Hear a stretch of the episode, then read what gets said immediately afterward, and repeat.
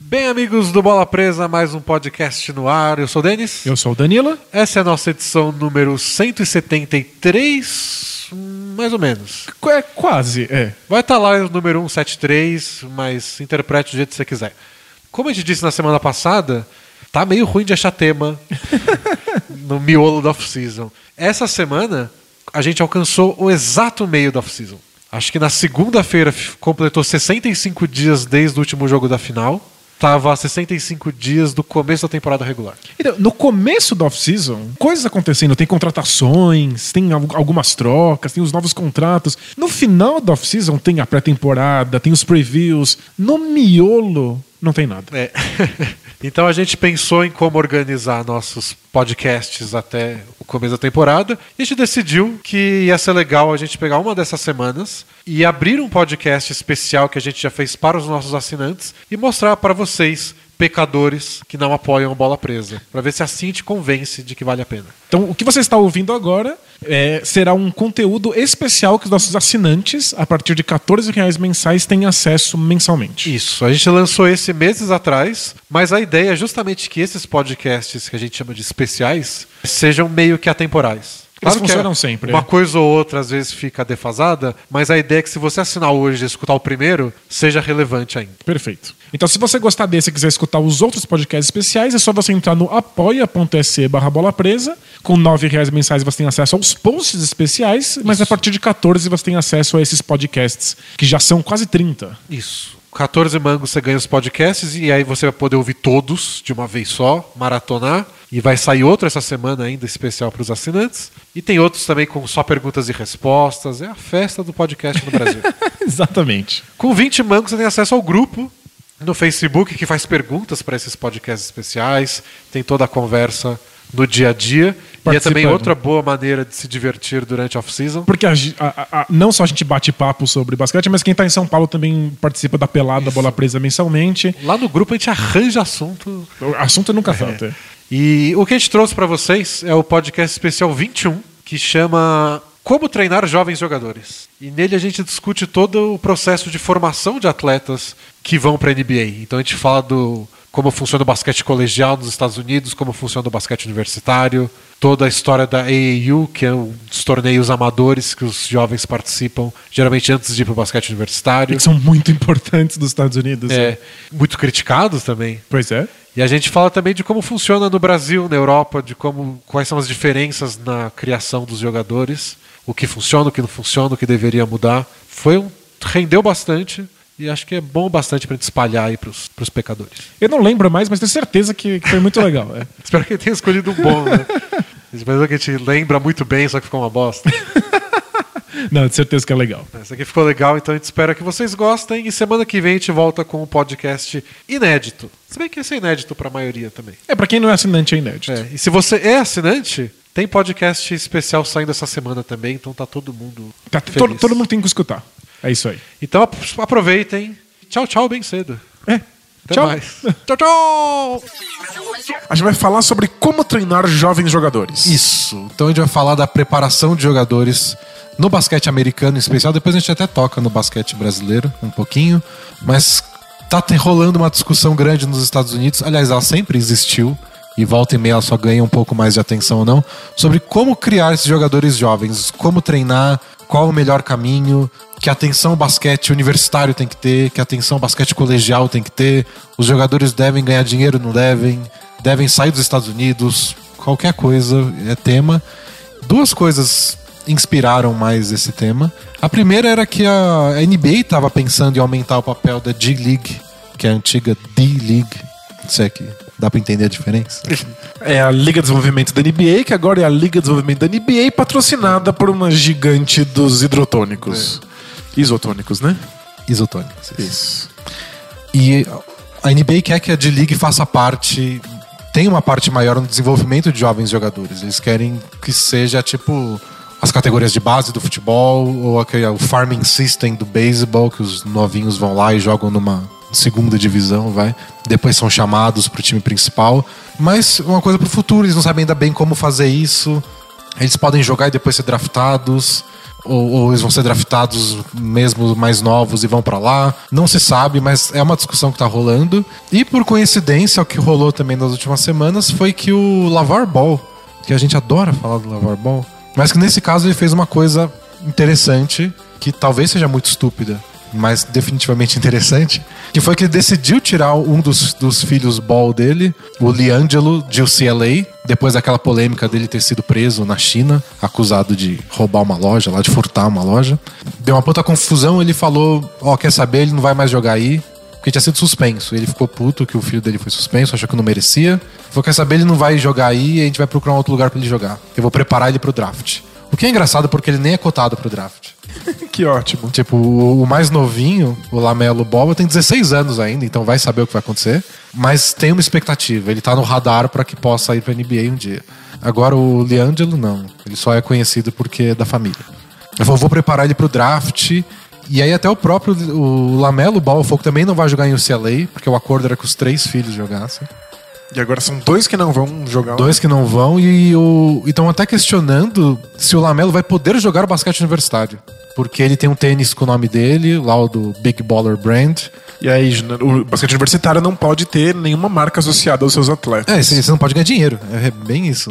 Se você assina um contrato com alguma marca e você ganha dinheiro, você é patrocinado pela pizzaria do bairro. E eles te pagam 10 dólares por mês. Já era. Já era. Você não pode jogar na, na NCAA. E aí tá- agora estão cogitando que. Especularam ontem, falaram que eles estavam negociando com o time da Lituânia, para os dois moleques jogar lá. É que não vai ter muitos times da Europa que estão querendo vencer partidas e tem seus próprios campeonatos nacionais. Não tem muitos times da Europa que vão aceitar jogadores É. muito novos, totalmente crus, por um empréstimo de um Um ano. cara ruim, que é novato na faculdade, e outro que é um moleque de 16 anos, magricela, Exato. mimado. E que mesmo se você falar assim, tá bom, então vamos dar uma chance, vamos dar minutos, vamos desenvolver esse jogador, quando ele tiver idade pra ir pra NBA, ele vai querer ir pra NBA e acabou. É. Você perdeu o jogador. E aí o único time que especularam aí foi um da Lituânia, que de uma cidade minúscula, sem tradição, que paga pouco.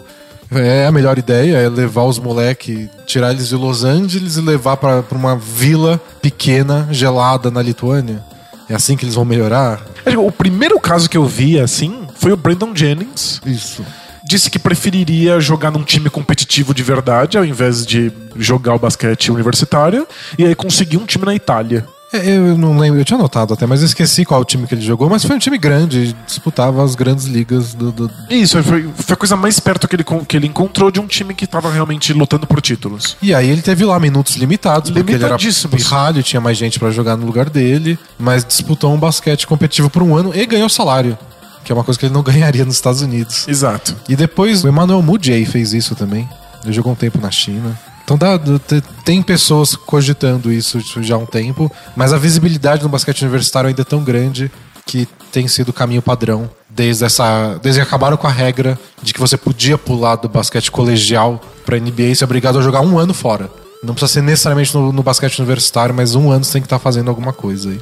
Isso e aí é raro, mas alguns jogadores optam jogarem na, na Europa. Alguns porque querem receber um salário, porque aí é uma questão social mesmo. Outros porque acham que isso vai dar um- uma vantagem pra eles na formação mesmo. Então o Brandon Jennings queria um time competitivo de verdade, queria treinar com os profissionais. E você tem discursos como o do Kobe Bryant, aposentado, dizendo que os europeus são mais habilidosos e têm um melhor desenvolvimento de jogadores do que os Estados Unidos. É, é sempre, sempre que falam dos europeus, tocam no assunto dos fundamentos. Exato. Eles sabem passar a bola e se mexer e se posicionar. Tem sempre essa idolatria de como o basquete europeu é correto. E não é só o Kobe, né? o Jeff Van Gundy fala disso o tempo inteiro. Uhum. Então você começa a ter essa aura de que talvez fosse melhor estar na Europa jogando pra desenvolver no rumo à NBA do que estar no basquete universitário.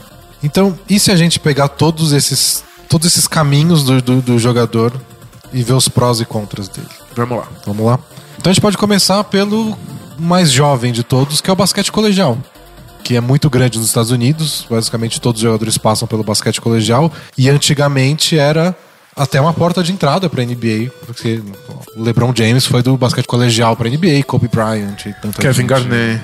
do meio dos anos 90 até o meio dos anos 2000 foi o auge, assim. Já podia antes, acho que o Moses Malone fez esse caminho, mas era bem raro. É a partir do meio dos anos 90, especialmente depois do Kevin Garnett, todo ano tinha 3, 4 pelo menos. E parecia que tava crescendo, crescendo. Aí teve alguns desastres no meio do caminho, com Amy Brown da vida. É, eram jogadores visivelmente crus, especialmente do ponto de vista físico. Então, mesmo o Garnett, que deu super certo na NBA, levou muito tempo até ter um corpo apropriado pro basquete profissional. Então os times sabiam que eles, eles tinham que apostar num jogador que ia levar mais tempo do que o normal para se desenvolver. Então não é sempre, não é toda grande estrela de colegial que era draftado no NBA, mas sempre tinha algum time disposto a arriscar. É, e acabou tendo muito caso 880, né? Então, tipo, esse cara parece. tem um potencial dos sonhos. Aí você pega, ele vira os que a gente citou, Garnett, Kobe, LeBron. Mas você pega outros que tem todo o potencial físico perfeito, aí dá uma coisinha errada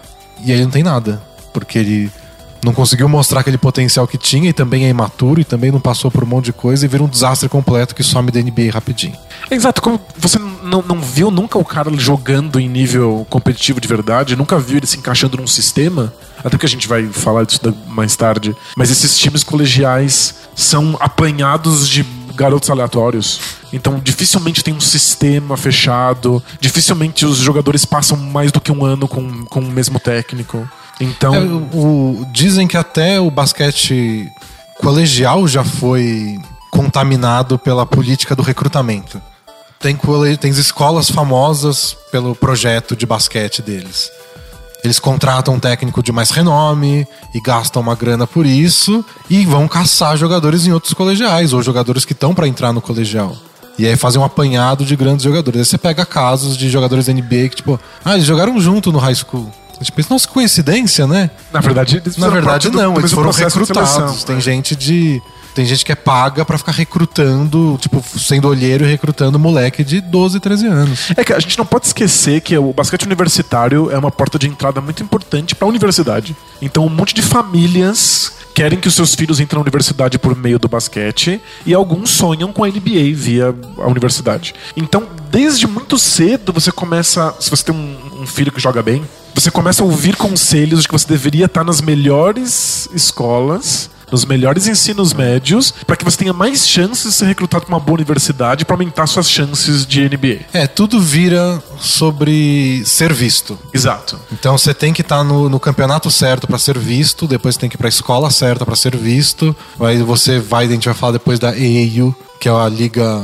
amadora que envolve os colegiais também, para você ser visto pelos principais técnicos do, do universitário, para você ser recrutado, e aí você quer ir para uma universidade que joga numa divisão importante. Isso não pode você ser visto universidade. É. É, para você ser visto na NBA e tudo mais. Se a sua é... universidade não vai para as finais, você perde tempo de exposição e aí os, o recrutamento na NBA vai ser pior. Então, é, essas, é, é, muito comum você ver no, no, no, no ensino médio, no colegial, jogadores que pulam de uma escola para outra o tempo inteiro. Então, ah, meu filho não tá tendo muitos minutos aqui. Pula para uma outra escola. Ah, mas nessa aqui ele não se encaixou muito bem. Pula para outra escola. É, não pode, não pode perder tempo. São é. quatro anos de high school nos Estados Unidos, né? Exato. Você não pode ficar perder dois anos para conquistar seu lugar no time, para tentar se entender com o técnico. Especialmente porque o, a única coisa que tem visibilidade dentro do basquete colegial nos Estados Unidos são os nationals, são o, o campeonato nacional. São poucas as escolas que competem. Então você tem que estar o tempo inteiro procurando uma escola que vá disputar os Nationals para seu filho ter visibilidade. É, ganhar os torneios regionais para se classificar para os nacionais. Exato. E aí, se sua escola não se classificou, troca de escola. Ah, mas não se classificou essa nova escola, troca de novo. Então essas crianças ficam pulando, são adolescentes, né? Mas eles vão pulando de escola para escola. Então é moçadinha. Muito, é muito difícil essa moçadinha, essa juventude. E... É muito difícil ver eles ficando dentro de, de programas. Os melhores programas são aqueles que recrutam esses, esses talentos que já estão prontos, que já são grandes jogadores, e aí reúnem todos eles para disputar os nacionais. E a gente sabe como o basquete é, né? Faz, ainda mais nesse nível, faz muita diferença você ter o melhor jogador. É, muito. Lembra dos vídeos do LeBron James dando toco em pessoas normais, anõezinhos, que é, pareciam crianças. É, esses vídeos do, do LeBron James no, no, no ensino médio, nem dá para saber quão talentoso ele é, porque ele, ele é tão dominante fisicamente parece que ele tá realmente jogando na liga do, do Gulliver, assim. Tipo, ele tá enfrentando pequenos anões. Talvez ele precisasse, inclusive, ser mais técnico, mostrar quão técnico ele fosse. Mas ele nunca era desafiado fisicamente. E aí você, os times que perdiam pro time do LeBron, podia ser mais bem treinado e podia ter. Todos os jogadores lá podiam ter todos os fundamentos é, trabalhados à exaustão. Não adianta nada. É, não adianta. Então, se o técnico quer ganhar para poder disputar o Nationals, para poder ganhar moral para recrutar o próximo cara bom, para não perder o emprego, ele precisa ganhar. Para ganhar, ele quer ter o próximo LeBron no time dele. Então, a gente já identifica aqui o, o maior problema do basquete colegial como categoria de base. Ela não está interessada em desenvolver jogadores. Como você tem muita gente tentando, e são poucos os times que têm visibilidade, tá todo mundo sempre tentando recrutar os jogadores que já parecem prontos. Até dá pra dizer que não é que não existe, não existem pessoas lá interessadas em desenvolver o fundamento ou só em treinar os jogadores. Tem gente assim, porque o que não falta é técnico apaixonado por basquete. Sem dúvida. Que acredita que tem que fazer a coisa certa. A coisa certa. O, a crítica maior é que isso não é necessariamente premiado ou buscado. Então você pode estar lá com um técnico que trabalha. Vamos, vamos treinar seu drible com a mão esquerda, porque precisa aprender isso se, se o jogador pensar que não, mas eu preciso ir para outro lugar para eu ser mais visto, ele vai. Então é. Tem gente fazendo outras coisas, porque pensa em quantos, quantos colégios nos Estados Unidos tem com times de basquete. É muito difícil generalizar. Deve ter técnico de todo tipo, deve ter técnico paisão lá no meio, técnico general, Sem dúvida. técnico que é bitolado de basquete, que ensina tática para todo mundo. A questão é como o sistema inteiro funciona e quem ele premia. Nesse caso, eles premiam os que conseguem recrutar os melhores talentos e vão para os campeonatos principais. É, eu li um relato muito legal de um técnico, não vou saber de que escola dos Estados Unidos, dizendo que ele escutava o tempo inteiro de grandes jogadores que ele teve que saíam no primeiro ano para pular para outras escolas que iam ter mais chance de disputar os nacionais.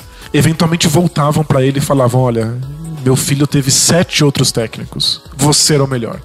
Você era o que estava querendo ensinar os fundamentos, você é o que mais entendia de tática. Com você, meu filho entendeu como dominar o ritmo do jogo. Mas a sua escola nunca vai disputar os nacionais, então não podia deixar ele com você. E era isso, ele perdia esses jogadores o tempo inteiro. Então não é que não exista o desenvolvimento na base. É que abre-se mão disso em nome de aparecer. É, e chega ao ponto do pessoal reconhecer isso de alguma forma o pai falava isso, sabendo que tá, meu filho está sendo prejudicado na parte técnica. Mas tem um outro lado maior que eu não posso abrir mão. Exato. Eles até falavam assim, devia ter deixado com você. Mas e o medo? É. E o medo de que ninguém veja meu filho, de que ele tenha esse desenvolvimento muito bem e ninguém saiba que ele tá ali. É que eu acho que existe muito também isso de. Especialmente em relação aos pais, né? Que vem o filho e acham que ele é sensacional. Que só falta alguém perceber. Exato. Não precisa desenvolver, só falta alguém notar. Ele né? é muito bom, ele é muito bom. Olha o que ele faz aqui, mas ninguém tá vendo. Por isso que ele não tá sendo cotado naquele. Porque uma coisa que existe também, que eu acho um pouquinho assustadora. Às vezes é legal que exista, mas mais assustadora. A cobertura que existe de mídia em cima do basquete colegial. É verdade. Os moleques de 14 e 15 anos, eles estão em ranking top 100. Procura aí na internet, tem muito site que cobre categorias de base, ou os prospectos. Então, ah, os top 100 prospects pro draft de 2024. E aí tá um monte de fotinho de molequinho lá de 13 anos, com, com um scout falando. É, ele melhorou muito essa temporada, ele desenvolveu seu arremesso. Tem uma indústria toda interessada É. nisso, ganhando dinheiro com Nasceu o isso. primeiro pelo de barba no seu, no seu queixo. Ele está, ele está evoluindo muito. Então é uma pressão, você, você tá lá desde cedo, né?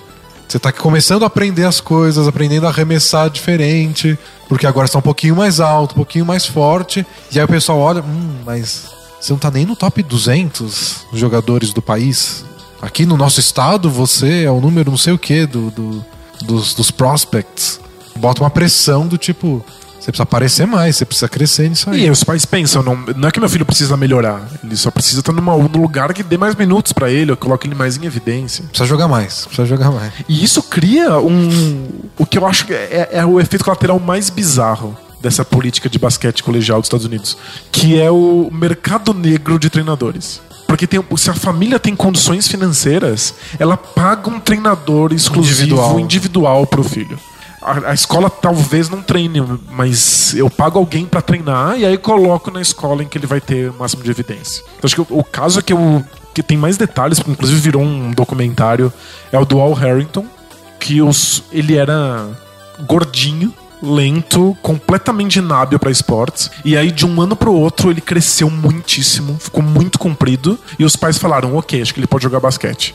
E aí, os técnicos colegiais dele falaram assim: então, ele não, não sabe fazer nada, não tem nenhum fundamento. Aqui a gente não pode dar espaço para ele, porque a gente tem outros jogadores melhores, a gente quer ganhar os nacionais. E aí os pais contrataram alguém para cuidar disso.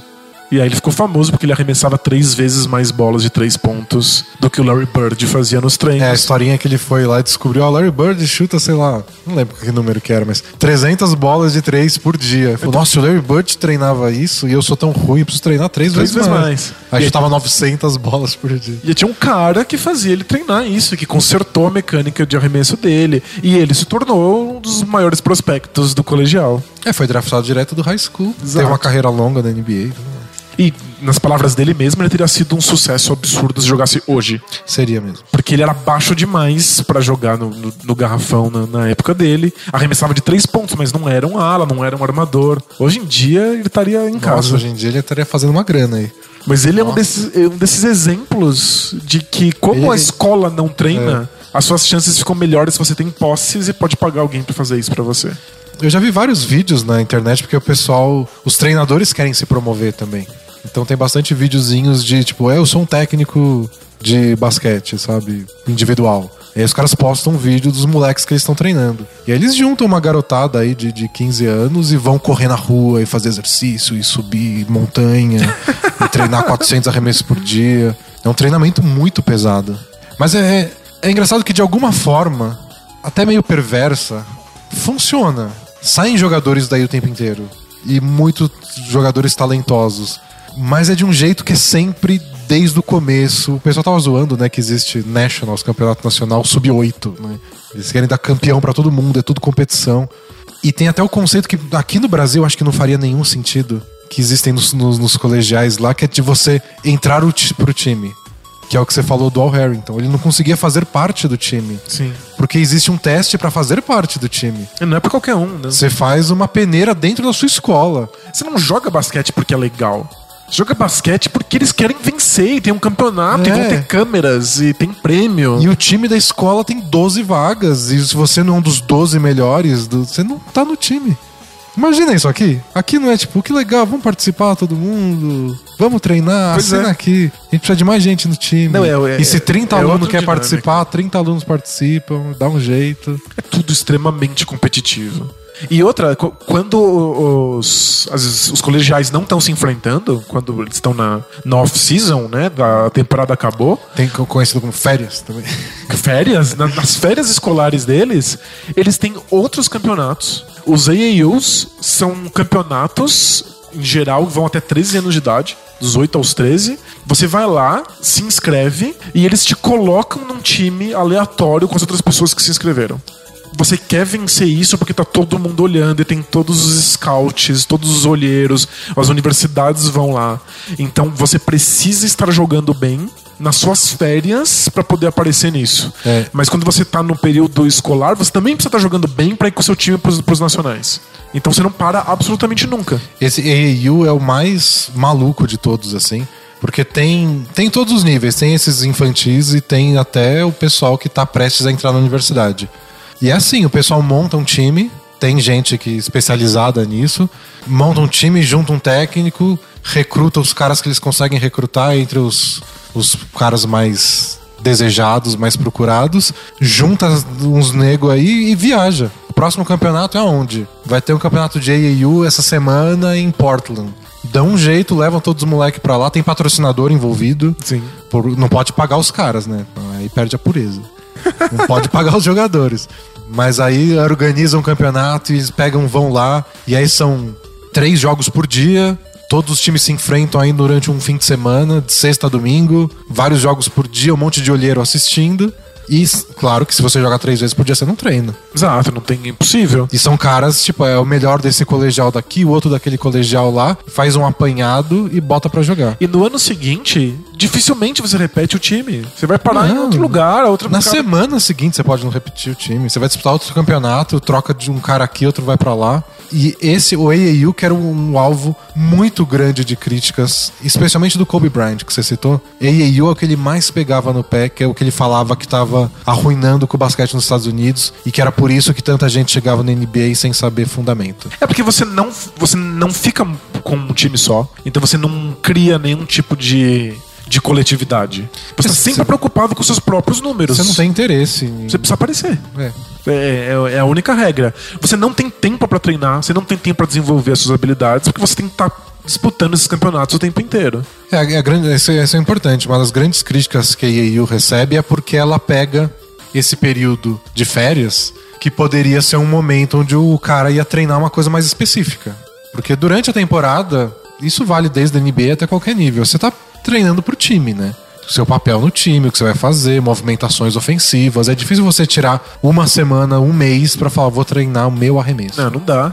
E mesmo treina-se muito pouco, porque joga-se muito. Esses campeonatos são muito, muito grandes. É, são corridos, são, são apertados. E no basquete colegial, você ainda tem a vida de estudante, né? Não pode esquecer disso. Supostamente, você tem que assistir aulas e tirar notas. E fazer trabalho, pegar cartolina, fazer maquete, apresentar seminário, Você mexe no PowerPoint. fazer PowerPoint. Então as férias seriam um momento. Eu contei num podcast recente, aberto, a história do Steph Curry. Ele arremessava da barriga, até entrava, mas era tipo ruim a mecânica, era fácil de dar toco. E o pai dele pegou e falou: não, não dá. Precisa refazer seu arremesso. E aí passou um verão inteiro. Só no, no- treinando arremesso. E o Curry falou que foram os únicos três meses da vida dele que foi um porre arremessar, que ele não gostava. Mas é que ele tava fazendo de um jeito que ele não queria, mas tava pegando, não era natural. Mas foi isso, ele tirou umas férias inteiras, um verão da vida do Steph Curry. Foi o pai dele, jogador da NBA, Del Curry. A gente vai fazer esse arremesso do zero. Eu, tava lendo que o Kimball Walker fez isso na NBA. Ele já tava na NBA e ele tirou férias inteiras só pra reconstruir a mecânica de arremesso. Ainda é muito, todo jogador hoje em dia que, que, que espera crescer na NBA usa off-season pra alguma coisa. É bem comum te ver um cara voltando com alguma coisa nova no. E, e- e não é à toa que eles não desenvolvem essa coisa de um dia pro outro no meio da temporada. Espera off-season. Ele não tem tempo mesmo, né? É, porque A, a média na, na, na NBA é de quatro jogos para um treino. Três, quatro jogos pra cada treino que você consegue ter. E quando você treina, você treina alguma coisa coletiva o mais rápido possível, né? E tem hora que você nem. Tipo, o Golden State Warriors acabou de voltar de uma viagem de, de seis jogos fora de casa. Em, sei lá, dez dias no máximo. Eles viajam, pegam o avião, vão pro hotel, tem que dormir, se recuperar do jogo passado, botar gelo. Zero treinos. Você passa 10 dias aí sem treinar uma vez, no Pois é. máximo. Você se reúne pra dar uns arremessos, pra soltar a musculatura e o técnico vai lá no seu ouvido e fala: Ó, próximo jogo faz isso, faz aquilo. É, por isso que a off-season é tão importante. Mas a gente tá falando de um sistema que, porque exige muita visibilidade, falta off-season justamente pra categoria de base. São justamente os jogadores em idade colegial que precisam estar desenvolvendo e aprendendo coisas novas que não podem se dar o luxo de parar. E, e tem uma coisa legal na EAU, que eu acho que é importante também, que é esse lado. Eu ia falar o Star Game, mas não no sentido festivo, no sentido de juntar todo mundo. Então você pega o cara que é o, o rei do, do, do colegial lá no Nova York, o outro que joga bem na Flórida, o outro que joga bem na Todos eles Califórnia. estão sempre se encontrando. Eles vão né? se encontrando, eles se enfrentam. Então você pode ser tricampeão do seu estado lá porque você manda, sei lá, Missouri. Mas você vai disputar EAU, você vai se juntar com outro cara do outro estado, vai enfrentar o outro cara que também é cotado pra ser o número 2 do draft ano que vem. É, no fundo, é um sistema que cria grandes jogadores. Mas ele pega os jogadores que já estão mais ou menos prontos. Os caras que já são muito bons, os caras que já são fenômenos físicos, os caras que já têm uma noção fantástica do esporte. E aí eles vão se enfrentando, eles vão ganhando espaço nos times, estão É recrutando. Pra eles é importante enfrentar esses caras, né? Ter esse desafio maior. Sim. O Lebron, a gente falou agora há pouco, pro Lebron é importante enfrentar caras de alto nível, porque era raro pra ele, né? Pra ele crescer, ele precisava disso. Mas é que você não pode construir um sistema baseado no LeBron. É, exato. É um sistema que é, é feito para esses, essas grandes estrelas. Os outros jogadores, os que poderiam estar se desenvolvendo na categoria de base e talvez se tornar grandes estrelas, vão ficando para trás. Vão tendo que abrir mão do desenvolvimento deles para ter algum tipo de visibilidade. E se você já não sabe jogar, você vai ter que pagar alguém para fazer esse treinamento fora. E você não vai ter tempo para isso, porque você tem que estar em todos os campeonatos. Então o sistema é um, tipo, é um moedor de carne. Né? É, é bem Só- isso. o que sobra são os grandes campeões. É, a impressão que dá é que funciona porque tem muita gente jogando e por algum motivo que aí se estende a vários esportes em vários países, surgem muitas caras fora de série, assim, que não surgem em outro lugar do mundo. Exato. Porque eu me sinto meio idiota quando surge esse assunto na NBA. Em teoria, você deveria pegar, ah, como é que a gente vai fazer no Brasil pra desenvolver jogador? Imita os Estados Unidos. Sai 20 All-Star por ano aí, brota do chão. Todo draft tem cinco caras que são, pelo menos cinco caras que são muito ultra bons, três super estrelas. Todo ano, sem parar, um atrás do outro. Ah, sei lá o que eles estão fazendo, mas copia. E aí, como a gente cobre a NBA, a gente vai analisar de perto isso. Aí você fala, não, tem, tem muita merda. Mas de alguma forma funciona. E é bem isso. É meio destruidor, é meio confuso. Mas pra pegar esse cara que é já fora de série desde do, do- de pequeno, tá certo. Agora não sei como existe. Não sei porque no Brasil nasce jogador de futebol, assim, muito talentoso. Que explicação, né? Talvez seja, o- seja o mesmo caso. Muito timinho, muito muito campeonato pra você se inscrever e, e jogar, muito treinador, muita escolinha de futebol. Talvez o, o Brasil seja também um lugar em que você coloca os melhores pra enfrentar os melhores e é tanta gente tentando que eventualmente sobrevivem alguns que são fantásticos. Eu não sei. Mas se você comparar, por exemplo, co- como é um modelo de base na Europa, é muito mais focado em clubes, É, não tem envolvimento de, do sistema educacional. Exato, não tem na escola. Então, são clubes que fazem isso. É tudo voltado pra longo prazo. Não tem nenhum tipo de pretensão de vitória. Eles estão ali pra desenvolver esses jogadores e levar eles ao máximo que eles possam chegar. É, tem, a pretensão da vitória, mas a impressão que eu tenho é que tem a pretensão da vitória a longo prazo. Então, como são clubes que eles existem em todos os níveis, então existe o, o Real Madrid Júnior, o Real Madrid Sub-12, Fraldinha, o Real sub-14, Madrid não sei o quê. é. Eles querem ganhar, o Real Madrid quer ganhar. E vai se promover e fazer, olha, ganhamos o Sub-12. Mas a ideia deles é que o Real Madrid, Real Madrid principal, que ganhe. Então, você tem que levar os jogadores até lá. É um, É. é um processo longo, né? Então acho que a preocupação em ganhar existe, mas eles conseguem ter um pouco mais dessa visão a longo prazo. Do tipo, ó, vamos desenvolver esse cara assim, assado, porque a gente vai precisar dele daqui três anos. Então você tem desenvolvimento muito mais focado no desenvolvimento do jogador, no, no- no longo prazo, no processo dele. Muito mais coletividade. Os times variam muito pouco. Você não vai entrar num time que você não conhece as outras pessoas, pelo contrário. A Europa acaba gerando jogadores que são teoricamente muito mais coletivistas. Né, que querem fazer sua parte pelo, pelo todo. É, né? Até é, é- é quando o Marc Gasol, a gente já deu ele como exemplo, fala sobre isso. É condenável lá, né? Você querer botar a bola embaixo do braço e falar, não, deixa que eu resolvo. E nos Estados Unidos você é o covarde se você não faz Você isso. precisa fazer isso, porque você precisa mostrar que você é o cara do time que merece ser chamado pra uma universidade. É, se você não faz isso, já tá no seu próximo scout lá, tipo, ó.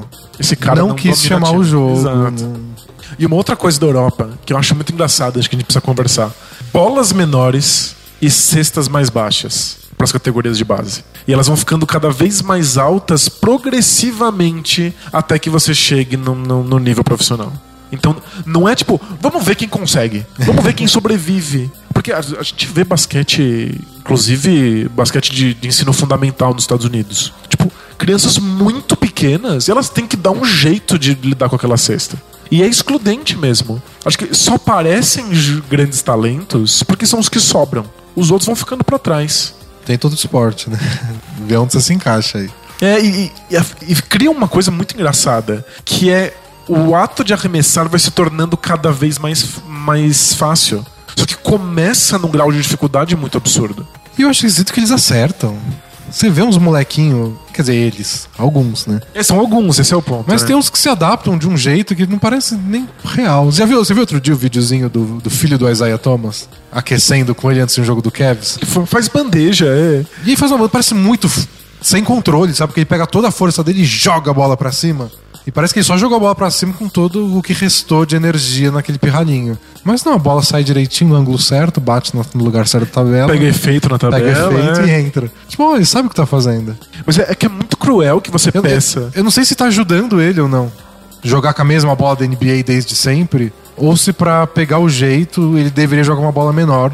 Onde vai ter mais controle da bola pelo tamanho da mão dele. É, acho que ele Não sei. Acho que ele tem muito contato e muita ajuda e muito estímulo e talvez funcione pra ele. Mas é que é muito cruel que você pegar a pessoa no, no momento mais difícil da vida dela, que é o momento em que ela não sabe jogar o, o esporte. Então tudo é difícil, tudo é novidade.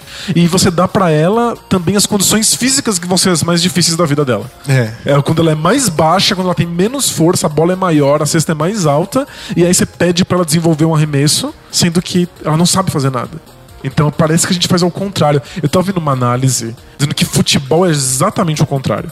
Porque quando você vai jogar futebol, você dá uma bola pra, pra uma criança e coloca ela na frente de um gol. O gol é gigantesco, o goleiro é um nanico, exatamente como a criança tá atacando. É só chutar alto. É só chutar, a bola vai entrar.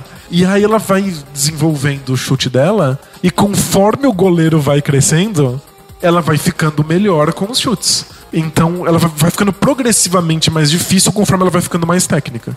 O basquete é o contrário. Ele é o mais difícil quando você tem mais dificuldade, logo de cara. É. é a junção. Então é um filtro muito complicado. Por isso que talvez a gente tenha tantas pessoas que não conseguem nunca pegar o básico do basquete. É tipo, parece que o básico do futebol qualquer um faz, né? É só chutar pra frente. O básico do basquete, a gente vê muita gente que inclusive gosta do esporte e vai na aula de educação física e não consegue fazer uma bandeja simples, não consegue ter uma mecânica simples de É, arremesso. isso, isso era impressionante na escola. A quantidade de pessoas que tinham dificuldade de fazer o passinho 1, 2 da bandeja. É porque A a coordenação motora pra dar um passo, o outro. Ai, mas eu começo com o esquerdo, com o direito. é, Não consegue jogar a bola pra cima. é quando você tá, é você tá tendo que aprender o que deveria ser uma mecânica, você faz isso com uma bola que é ultra pesada, você não tem a força nos braços e não tem a menor chance de acertar aquele bagulho. E se a gente tivesse começado com uma bola mais leve, uma cesta mais baixa, É. e aí o técnico pudesse falar assim: não, você não vai ter que gastar toda a sua força em jogar essa bola um metro pra cima. Não, gasta a sua força pra fazer a mecânica perfeita. Porque você não, a bola é leve, então você vai conseguir. É, mas a- aí a gente volta pra questão do pra quem a gente tá fazendo isso. Porque na nos Estados Unidos, o que parece tudo isso é que eles estão querendo criar bons jogadores e criar os melhores jogadores. Isso é, é um filtro, é- tem- tem- são dificuldades impostas, é um, um basquete totalmente individualista, então os melhores sobrevivem. É. Os sobreviventes é que são os que vão pra NBA. E, e mesmo antes disso, né? Tem é os sobreviventes que vão ganhar uma bolsa na faculdade. Exato. Os sobreviventes que vão ent- entrar nas melhores escolas no ensino médio. É, então, não parece uma coisa focada em. Que é uma discussão que existe até aqui no, no, no Brasil mesmo sobre quando falam de incentivo ao esporte. Tem gente que acha, pô, o cara ganhou a medalha de ouro e não consegue patrocínio. E o outro fala, ah, mas ele já é um medalhista olímpico, ele pode conseguir um patrocínio de outra empresa. O governo tem que focar no- nos que não tem nada. Os outros falam, não, o governo tem que gastar dinheiro para que a população em geral tenha condição de praticar um esporte que é saudável. O que a gente quer? A gente quer criar grandes atletas olímpicos ou a gente quer uma população que tenha acesso ao esporte? Exatamente. A gente quer que mais pessoas joguem basquete. A gente quer que todo mundo tenha o conhecimento básico de basquete para que seja um esporte mais difundido. Ou a gente quer um sistema onde os melhores consigam se desenvolver mais e cheguem lá no topo. A gente quer um filtro eficiente, que a gente saiba que os melhores passaram por tudo e vão chegar na NBA trincando. A gente só quer que mais gente pratique, que menos gente desista no meio do caminho. O, da- o dos Estados Unidos, por tudo que a gente falou agora, que é moedor de carne, tem seus defeitos. Tem jogador que chega assim lá no topo só porque é alto e forte, mas não aprendeu tudo. Ou porque foi pra escola certa, etc. A gente vê jogadores que falta, coisas que deveriam ter vindo É. da base, os fundamentos mais óbvios. Mas cria All-Star. Junto, a NBA não tá. Cria os melhores jogadores do planeta. É. é, Essa discussão existe, é muito interessante. Eu acho legal ver que a NBA não tá acomodada, que incomoda várias coisas no basquete universitário, que a gente vai falar daqui a pouco. Mas se você parar pra pensar, o que não falta é talento surgindo todo ano. A NBA tá em ótimas mãos. Eles podiam só, sabe, botar a cadeira pra trás, o pé pra cima e falar: "Tamo- tá, tá tudo bem. Sem dúvida. Eu, eu tava vendo um, um técnico comentar que a formação dele foi muito diferente do que é hoje. Ele numa época em que você fazia parte do time da sua escola e ficava na sua escola e era isso. E que ele teve uma um treinamento totalmente voltado para entender o jogo, para ter um basquetebol IQ, uma inteligência para basquete. E que ele acha que isso não levou ele para NBA, mas tornou ele mais mais capaz de aproveitar o esporte e mais capaz de participar de, de, de maneira gostosa da, da, prática esportiva. Então ele acha que ele, quando você não tem um, um, um, uma educação esportiva totalmente voltada para criar os grandes alpha dogs que vão chegar na NBA, você permite que mais pessoas tirem proveito do esporte como, como uma atividade humana. E ele falou: eu uso as coisas que eu sei para treinar outros adolescentes colegiais e para jogar nos fins de semana com os meus amigos. E a gente sabe fazer pick and roll, a gente sabe fazer pick and pop, a gente sabe entender quando você tem que dar um passe a mais e que isso torna mais divertido a prática. Sem dúvida. Isso vale para qualquer jogo, aliás. Você que joga várias coisas e estuda jogos em geral, quanto mais a gente aprende do jogo, mais a gente pode tirar proveito dele. Isso, quanto menos você sabe, menos você tem o que tirar daquela, daquele esporte ou daquele jogo. Você cansa rápido. Exato, parece, parece bobo, parece, parece aleatório. É. Parece que você não tem tanta influência no resultado final, você cansa. Quando você aprende mais alguns detalhes, mais algumas nuances, você consegue, ah, legal, vou fazer algumas diferenças da próxima vez. É, e parece que a categoria de base na, na europeia é mais voltada para isso. Vamos permitir que várias pessoas entendam o que o basquete pode ser. Mas por outro lado, se eu, se eu conhecesse hoje, ia aparecer o oposto. Porque a europeia é feita por clubes. E o dos Estados Unidos é feito por escolas. É verdade. Não, não, se você só separa as coisas, tem que conecte as linhas aqui. eu falo, não, quem, quem faz na escola tá preocupado que todo mundo jogue.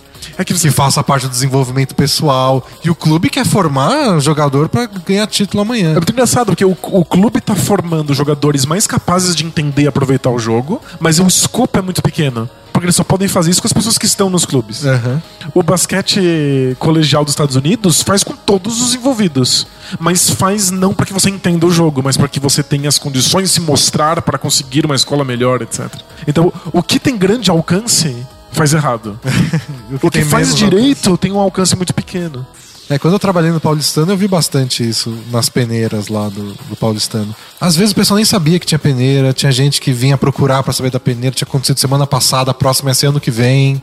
E aí você vai pra peneira, você tem que passar no diacho da peneira. Né? Claro, é. É difícil entrar num clube. Aí o Paulistano tinha lá ótimos técnicos de categoria de base. Eles contratam, eles investem nisso. Mas chega em pouquíssimas pessoas. As pessoas nem sabem que isso existe. É, complicado. É que, o que deveria ser o acesso ao esporte em larga escala, que, que é obviamente as escolas, porque o ensino é obrigatório, acaba sendo voltado para outra coisa.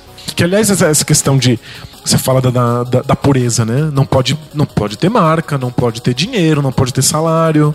Por que deveria ser esse acesso ao esporte? Deveria uhum. ser essa coisa amadora, essa coisa da vontade individual. A, a NCAA, que é o basquete universitário. universitário é totalmente voltado na inserção do, do indivíduo em sociedade. No conceito, assim. No conceito. Ele, ele tá lá para entrar na, na universidade, para ter uma profissão. O esporte é só uma ferramenta para que ele possa estar inserido. Então, não, não vai ganhar dinheiro por isso. Mas quando você vai analisar o que está acontecendo, é uma máquina de fazer dinheiro. É uma máquina de conseguir fazer com que os melhores jogadores sobrevivam e que eles formem as melhores equipes para serem campeões e gerar grana. Não, os, os técnicos de, de, universidade, ou de futebol americano, ou de basquete, são geralmente os caras mais bem pagos da universidade inteira. Às vezes os caras mais bem pagos do estado inteiro, assim. É surreal. É surreal. Eles, eles ganham muito dinheiro, a universidade ganha dinheiro, os direitos de TV rendem uma grana bizarra pra NCAA. E eles sabem explorar isso muito bem. Mas isso. os jogadores não podem receber. Você não vai ser jogador da universidade porque isso te insere na sociedade, porque é gostoso e importante participar da prática esportiva. Não, você já sobreviveu a um quadrilhão de peneiras, de filtros que os Estados Unidos colocaram antes. Você é um dos grandes e você tá lá para vencer essa porcaria. Ninguém vai te desenvolver, eles querem que você vença. É. é. Tem alguns técnicos no meio que até são mais focados nisso, mas você tá preso a outra coisa. Eu quero te desenvolver pra gente ganhar. Se você não responder, se você demorar demais, tem mais gente vindo ano que vem.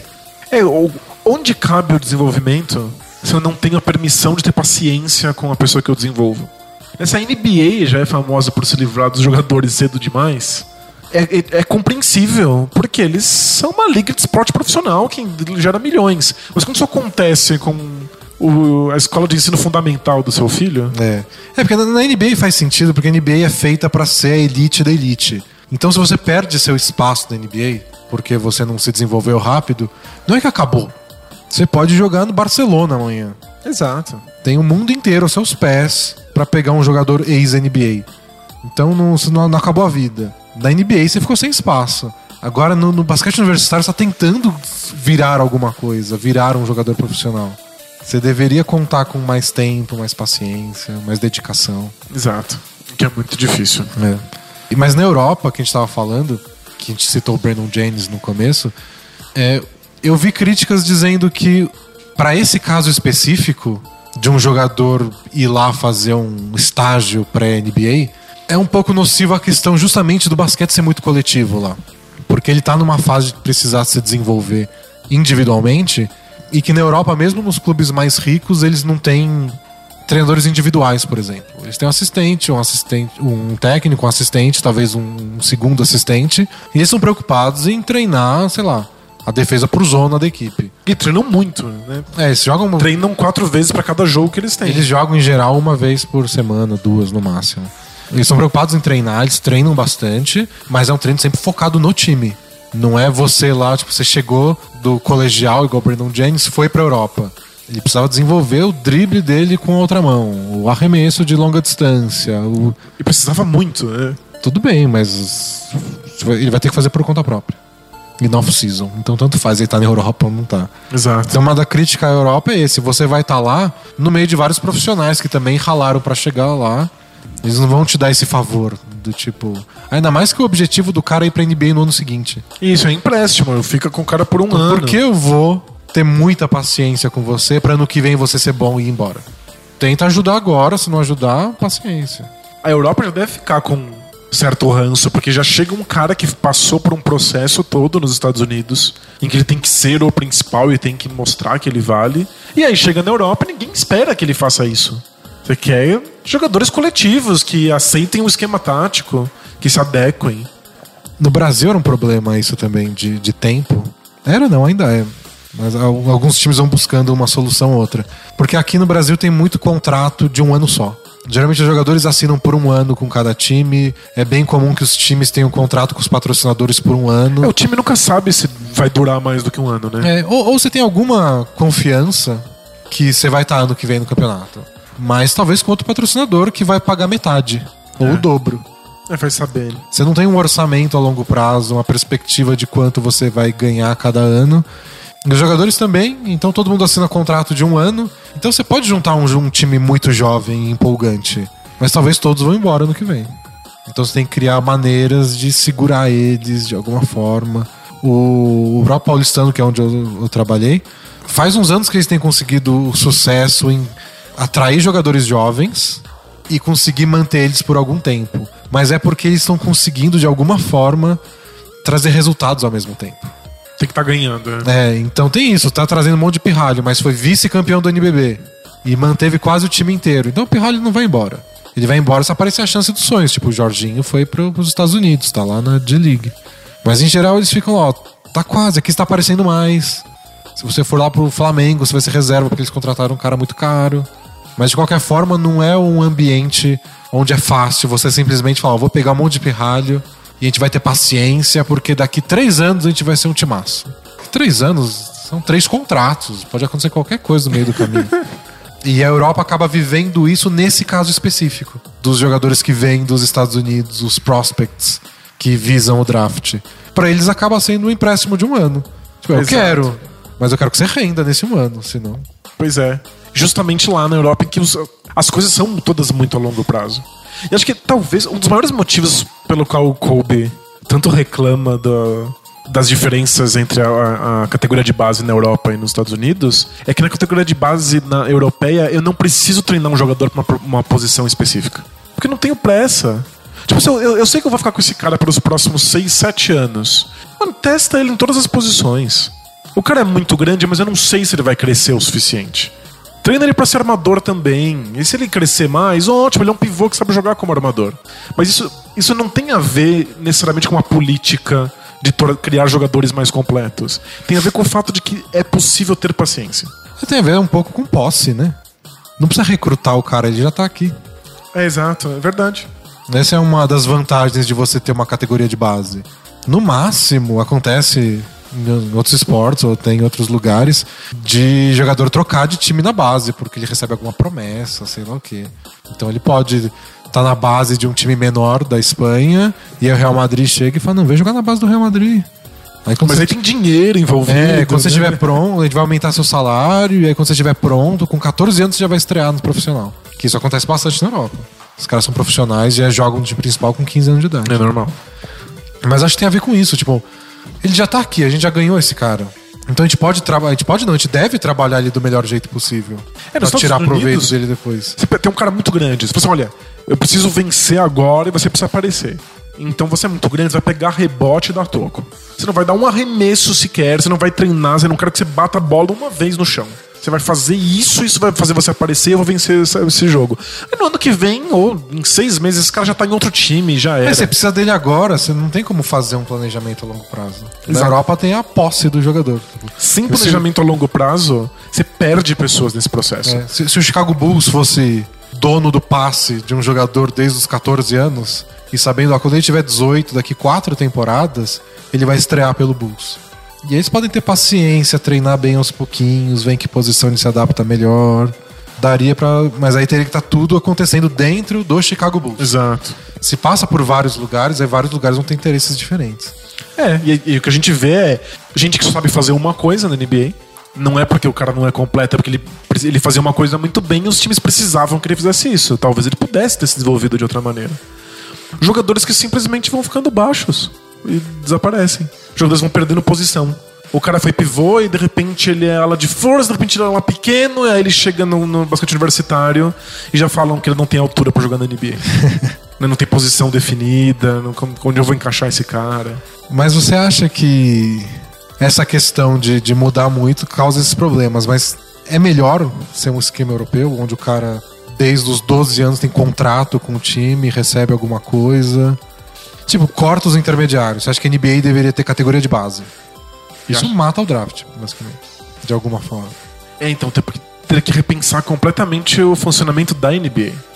É que eu, eu me preocupo não com a NBA, porque os talentos estão chegando o tempo inteiro, isso não é um problema, mas com todo mundo que vai ficando pra fora durante esse processo. Todo mundo que vai sendo limado por esse, por esse tipo de categoria de base. Ela é extremamente excludente, gera meia dúzia de indivíduos e depois a gente vai reclamar que eles não sabem arremessar. Ou que ele não tem visão de jogo, ou que ele não tem basquetebol IQ. O que a gente vê é a D-League fazendo essa, esse, essa função. Aí você já é dono do jogador, e aí eu posso desenvolver ele a longo prazo. Aí você coloca os caras pra ir lá aprender a fazer coisa, pra estre- treinar é, esquemas táticos diferentes. Mas é que isso, isso deveria acontecer antes. Eu só não sei em que modelo seria compatível com o draft. No começo a D-League tinha esse problema também, porque não tinha times afiliados. Começou como só uma liga da NBA paralela. Os caras queriam só, tipo, AAU, se mostrar, jogar mano a mano, fazer a estatística mais absurda possível. Eu lembro que entrava os caras e o objetivo era ter 40 pontos por jogo. É. né? Tem história do Jeremy Lin que ele fala que ele foi pra D-League, né? E os caras, ele tentava conversar com o time, tipo, ele né? Tipo, eu sou armador, eu preciso comandar esse ataque. E o cara chegou, você não é armador? Então toca a bola pra mim. Toca lá pra mim que eu me É viro. isso, é. Eu faço lá. Traz a bola aqui e toca pra mim. O cara queria os pontos dele, queria aparecer. Ele era um rival do Jeremy Lin, não um companheiro de time. E aí, quando. Aí os times começaram a ter suas próprias franquias lá. Aí agora eles podem usar pra treinar um jogador em especial, tipo, dar rodagem pro Bruno Caboclo e ver se sai alguma coisa. É, o que não pode acontecer é que existe um plano na NBA de popularizar a D-League, de torná-la um campeonato que tenha valor em si. O que não pode acontecer é ser um campeonato em que o objetivo é vencer. Como já que- são os AAUs, como já é o Nationals do colegial. Só que pensando em crescer como campeonato, de ter público e tudo mais, você só vai assistir um, um jogo se você souber que os dois times estão lá sendo montados pra ganhar um do outro. É, mas eu, se eu mando. O Bruno Caboclo tá muito cru. Ele na categoria de base foi muito ruim, ele não tem absolutamente nenhum fundamento. Agora que a NBA tem posse dele, faz sentido desenvolver. Aí você manda lá pra, pra D-League, ele não é bom bastante pra fazer o time da D-League vencer, então deixa ele no banco. Aí não faz sentido. Ou então, ah, não, ele, ele faz uma coisa bem, manda ele fazer essa coisa porque vai ajudar a gente a vencer. Não faz sentido, então não melhor não ter a D-League. Joga então, privado. eu também acho. É que a questão dela ser independente em si, eles queriam colocar em algumas cidades Que não tem NBA. que não tem time da NBA, então é próxima. O time da D-League do Houston não vai ser em Houston, vai ser numa cidade próxima. Que não tem uma equipe pra atrair o público de lá, que não tem nenhuma equipe profissional de esportes. Mas não tem tanto atrativo. Eu acho que a NBA não pode se focar na D-League como um produto de sucesso comercial, assim. Pode ser interessante pros junkies de basquete, porque o cara do junkie de basquete tá interessado em ver como o Bruno Caboclo tá ganhando. Mas em- no sentido de torcedor, não- não tem como ser. É, então, o, ideal fosse que o valor em si da D-League fosse ver esses jovens prospectos que vão entrar na NBA. E se, aqui ó, jo- jogando soluções aleatórias na mesa. E se os times draftassem os jogadores direto do colegial? E ao invés de ter que jogar na universidade ou, ou ter que jogar um ano na Europa, eles tivessem que jogar na D-League. Nos times do, do- do- que, que já. Do, Que draftaram eles. Que draftaram eles. Então a gente veria todos os vários novatos do Raptors jogando no, no Raptors B. Raptors 905. Vai desenvolvendo e eventualmente, olha, esse aqui já tá quase pronto. Aí puxa ele pra NBA e vai ainda. Você você substitui a NCAA pela D-League. Isso, pro campeonato ligado à NBA. Com os times já querendo o desenvolvimento deles e não. E você só drafta um ano antes. Exato. É isso? Então vai ter o draft de NBA e vocês vai dar uma crise de ansiedade só, né? Você tem um ano, mas a gente vai assistir a de liga porque são todos os novatos lá. E aí eu tenho a garantia de que esse cara não quer só aparecer, não quer só se mostrar pra conseguir subir no ranking do draft. Ele já foi draftado, ele já é de um time que já pensa no futuro dele. E é por isso que novatos precisam ter contratos longos. Pra que um time possa apostar neles e É. esperar que eles se tornem alguma coisa. Eu gosto disso porque eu não tenho nenhuma ligação com o basquete universitário. Eu sei que tem tradição e tem X e tem Y. Eu não dou a mínima. Eu acho chato pra caralho, aliás. acho muito chato o basquete universitário. É que tem, os únicas coisas que são, são aquele cronômetro gigante De 35 segundos, é, que absurdo aquilo. É, a única coisa legal de, de basquete universitário é quando você pega um jogo muito importante e aí ele fica legal só pela emoção. Tipo, o jogo não é bom, mas foi, foi decidido no fim com arremessos improváveis num ginásio lotado de gente. Aí criou um ambiente legal e foi uma experiência divertida de ver na TV. É uma experiência. Mas jogo de basquete bom mesmo, a maioria é um lixo. A maioria de verdade É bem, é bem fraco. é. E é por isso que a, a gente.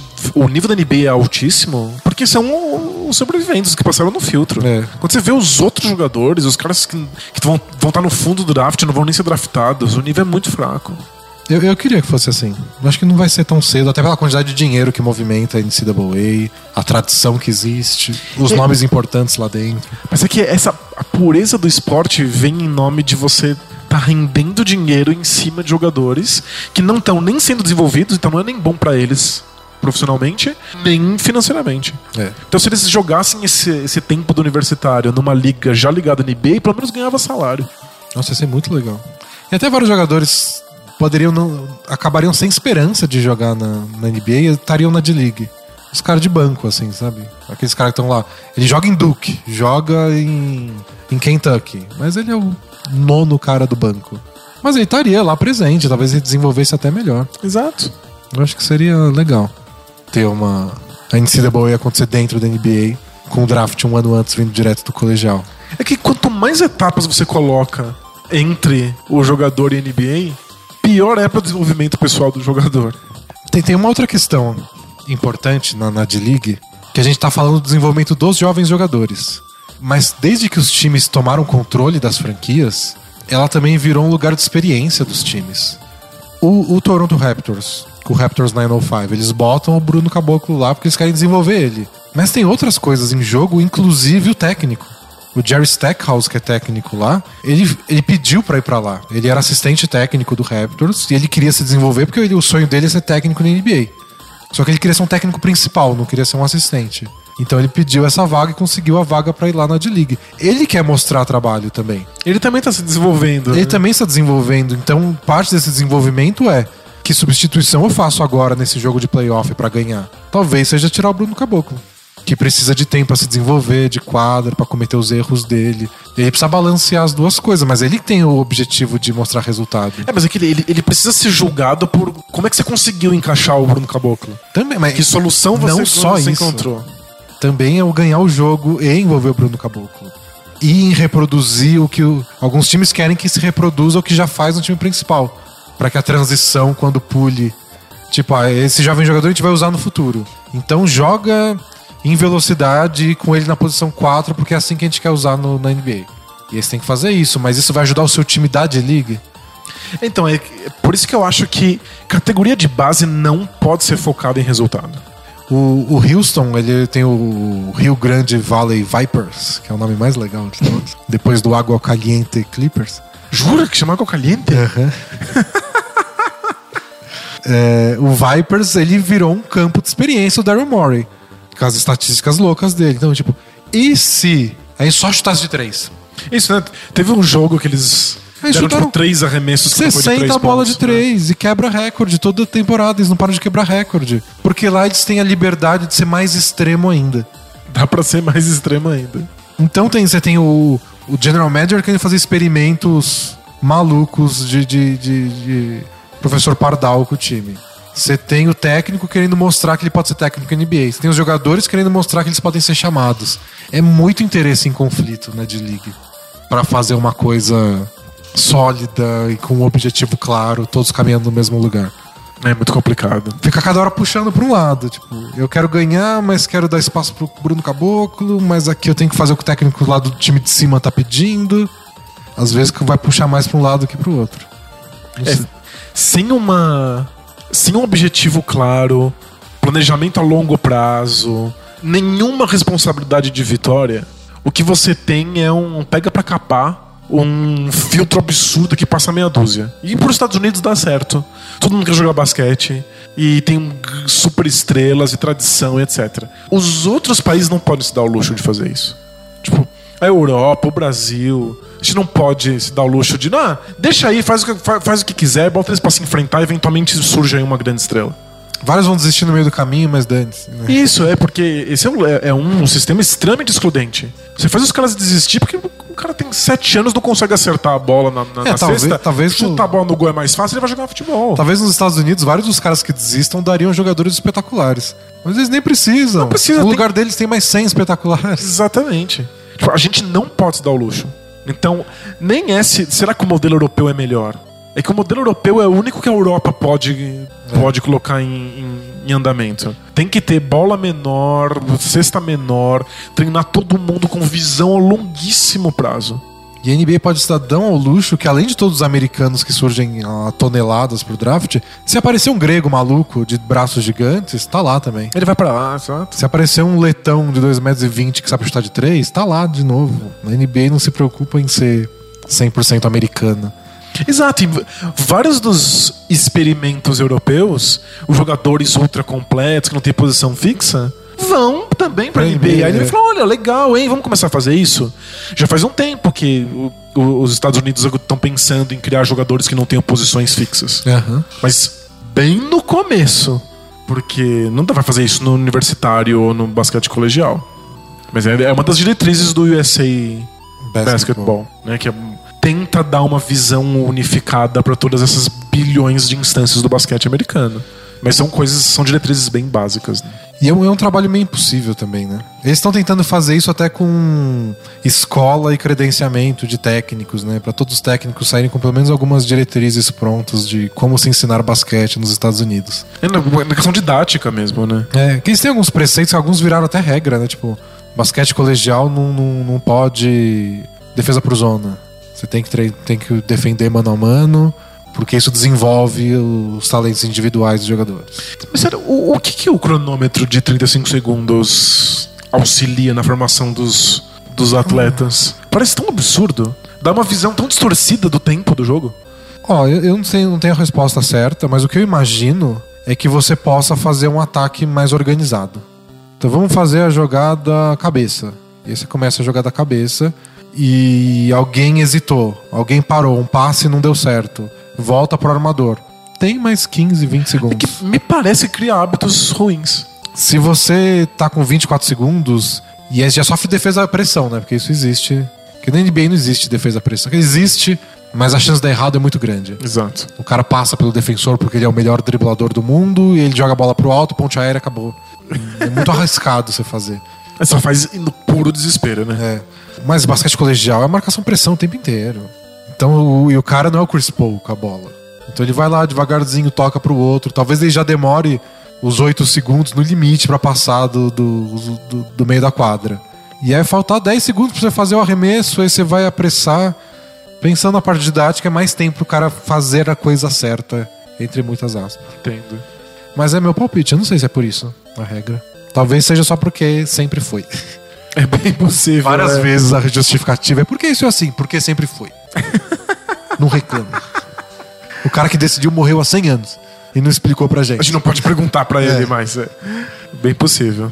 Mas é, eu, eu- o que eu concordo com você, que eu acho que pode servir até como conclusão, é que a NBA pode se mexer, porque ela costuma se mexer, ela não é de ficar parada, então eles vão querer mexer na D-League e ver o que, que eles podem fazer a mais ou a menos, mas não é motivo de preocupação. Assim, eles estão mais que bem na fita de revelar talentos. Com certeza, né? não é essa a questão. Eles têm que É. pensar o quanto a gente quer um- uma educação pro esporte que seja inclu- inclusiva, o quanto a gente quer que esses jogadores não fujam pra Europa ganhar salário, que eles fiquem nas, na- nas universidades ou fiquem mais, mais próximos da, da, da NBA, sem passar necessidade. Tem umas famílias que sofrem pra caramba. Sem dúvida. É, tem os caras que vão pra NBA o mais rápido possível só pra poder salvar a pagar as família. contas, né?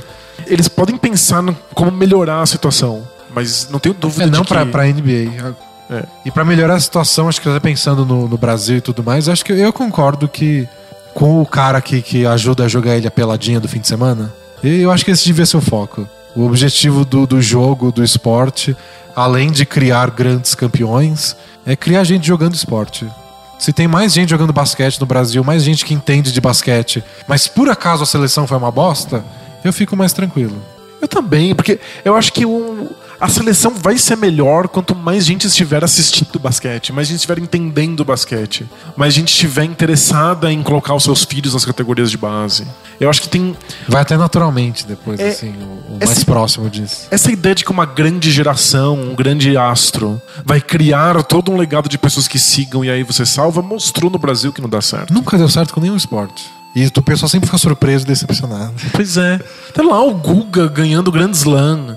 E aí que você vai ver, não tem categoria de base de, de, de, de tênis, e é super caro, e ninguém, ninguém joga e acabou, morreu. Mas Não se todo como, mundo é. jogasse e de todos esses nenhum saísse um grande jogador, Tudo bem. paciência. Se todo mundo jogasse, se todo mundo entendesse, se todo mundo debatesse mais o esporte, acompanhasse mais o basquete olímpico, as coisas iam mudando aos poucos. É, também acho. E Precisa, aí, precisa ser um- nós precisamos de uma educação pro basquete que seja o mais inclusiva possível. mais lugar pra jogar, Exato. mais técnico pra ter timinho, mais campeonato. Pra ser, exclu... pra ser uma, uma, uma formação excludente, deixa tudo muito difícil e muito disputado e com campeonatos pesadíssimos pra ver se sobra um. Vai sobrar um cara, oi, é o Nenê, ele vai pra NBA e pronto, é isso. Aí ele vem pro Brasil ninguém reconhece ele na rua. Reconhece que é um cara muito grande. né? Caramba, Nossa esse, senhora. pô, esse maluco é gigante, hein? Pois, ele vai jogar basquete. Você ia ganhar dinheiro se jogasse basquete, hein, cara? Você acha que a escola tem como fazer parte disso aqui no, no Brasil? Brasil?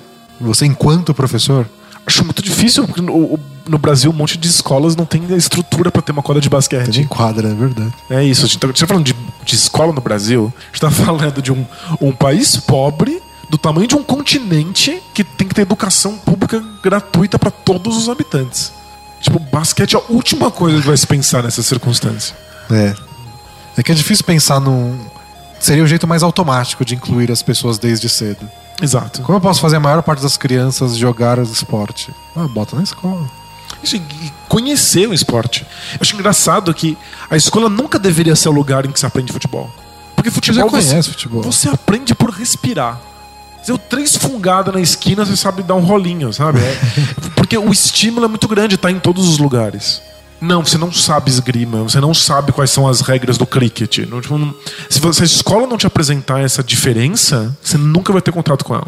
O basquete, a gente tá. Vocês estão pagando por um podcast especial de basquete. Nós somos uma microelite de pessoas que amam esse esporte. A maior parte das pessoas não faz a menor ideia de como funciona, não entende as regras, não entende qual é a graça. E isso aqui é uma questão fundamental que, que pode até encerrar esse podcast, que é imagina quantos assinantes a gente não ia ter se o Brasil inteiro gostasse de basquete. Mas é- é, tipo, esse é o único caminho. Mais pessoas que sejam interessadas no esporte. Isso é formação de base inicial.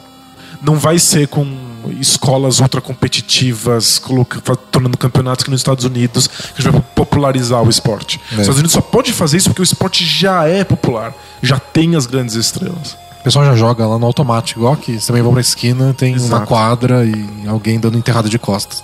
O Kobe pode reclamar o quanto ele quiser lá da, da, da categoria de base, mas ele, ele tá reclamando de um sistema que já funcionou. Eles podem se dar o luxo de mudar, tipo, a gente não poderia se dar o luxo de fazer o que eles fazem agora. Então é isso, encerramos esse assunto maravilhoso.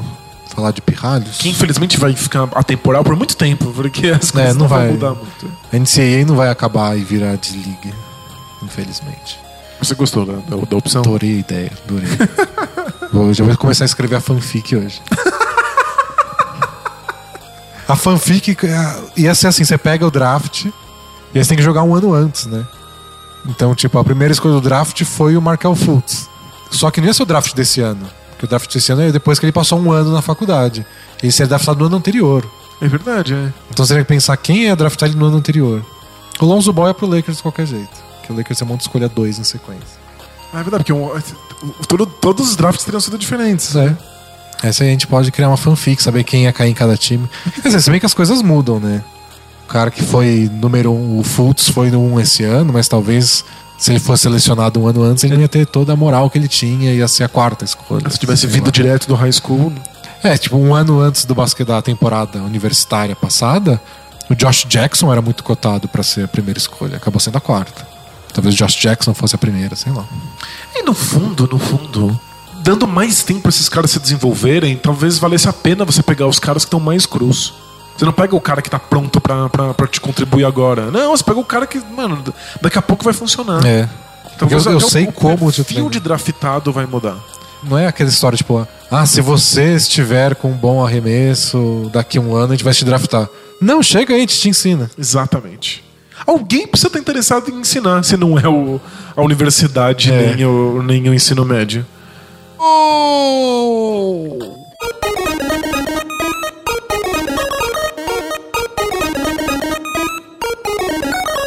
God bless and good night.